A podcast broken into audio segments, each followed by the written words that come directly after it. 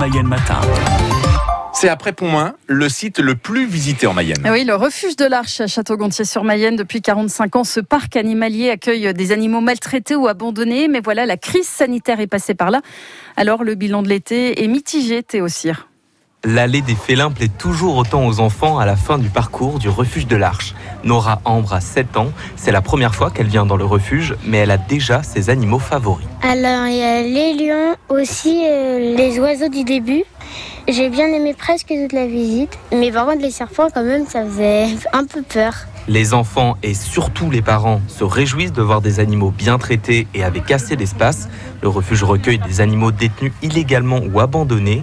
Cet été, un nouveau lion blanc attire d'ailleurs beaucoup de monde, raconte la soigneuse Mallory Giscard mais les visiteurs ne viennent pas forcément pour ce respect des animaux. Alors on a vraiment euh, deux publics différents. Effectivement, on a les gens qui, qui viennent justement parce que c'est un refuge et qui sont sensibilisés à ça. Et on a d'autres personnes qui viennent sans savoir et justement c'est notre rôle aussi de leur faire découvrir qu'il existe une autre façon de faire et euh, voilà d'autres autres choses que les eaux. Depuis un mois, le pass sanitaire est obligatoire pour entrer dans le parc.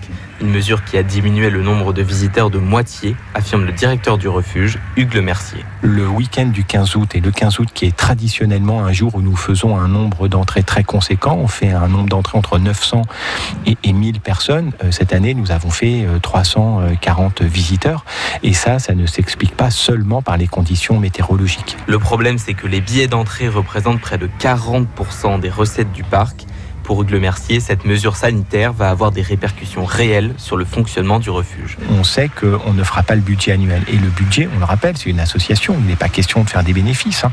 La question, c'est de continuer à pouvoir accueillir des animaux maltraités dans de bonnes conditions, de pouvoir continuer à avoir des salariés qui s'en occupent bien et d'avoir des installations qui permettent de respecter le bien-être de l'animal. Le refuge de l'Arche va devoir mettre certains projets de côté, mais Hugues Le Mercier espère être aidé financièrement par le ministère de l'écologie pour tenir son budget. Et le refuge de l'Arche à Château-Gontier-sur-Mayenne est ouvert tous les jours de 10h à 19h. Et puis restez à l'écoute de France Bleu Mayenne puisque le refuge, le refuge pardon, propose euh, des pièces musicales, du, du, théâtre, de la musique euh, au sein de son refuge. Et j'aurai le plaisir de vous offrir euh, ce matin des invitations pour le spectacle du 28 août. Je vous en reparlerai évidemment.